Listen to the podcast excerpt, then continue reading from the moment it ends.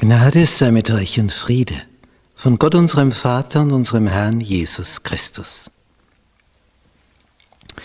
Wir studieren das Thema Erziehung, Bildung. Lektion 6. Weitere Lektionen vom Meisterlehrer. Montag. Auf der Flucht. Das hat er sich anders vorgestellt. Er war ohnehin sehr zaghaft gewesen in Bezug auf den Vorschlag seiner Mutter. Ja, er hatte schon damals sich das Erstgeburtsrecht abgekauft mit dem Linsengericht, aber jetzt war das klarer Betrug.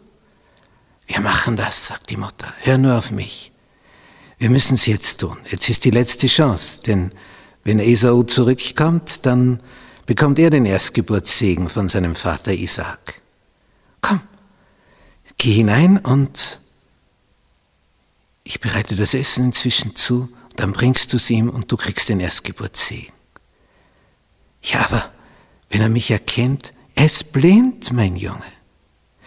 Ja, aber, aber die Stimme, meine Stimme, ich, ich habe eine helle Stimme Esau hat eine tiefe Stimme. Ja, dann verstellst du mal deine Stimme.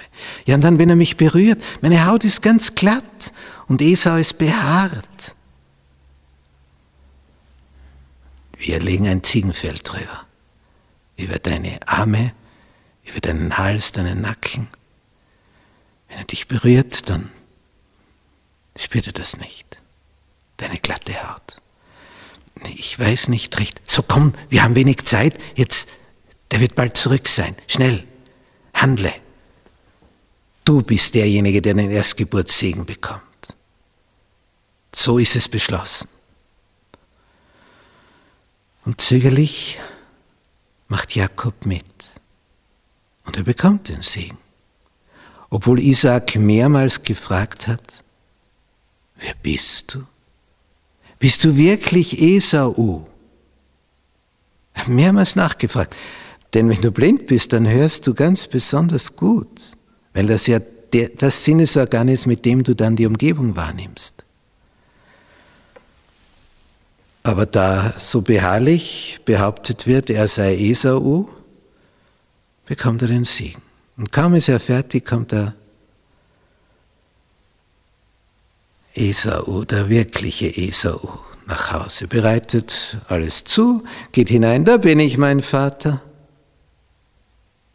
Ja?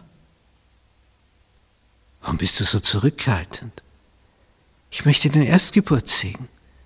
Ja, und wer war dann der, der jetzt gerade da war? Naja, wer kann das sein? Viele Möglichkeiten gibt es nicht außer dem Zwillingsbruder. Ich meine, die waren ja wirklich nicht so viel auseinander vom Alter her, wenn sie Zwillinge sind und am selben Tag geboren. Es kam halt Esau knapp vorher heraus und Jakob hat ihn an der Ferse gehalten. Der kam also direkt mit heraus. Das, war zeitgleich. Und Jakob heißt dem Fersenhalter. Das hat so lustig ausgesehen, darum hat er diesen Namen bekommen. Also die sind ja wirklich fast auf die Sekunde gleich alt. Aber Esau ist eben der Erstgeborene. Und was jetzt? Der Hass von Esau steigt ins Unermessliche. Und er sagt, an dem Tag, wo Isaak stirbt, stirbt noch einer, nämlich mein Bruder. Ja, so lange will Jakob nicht warten. Und er flieht.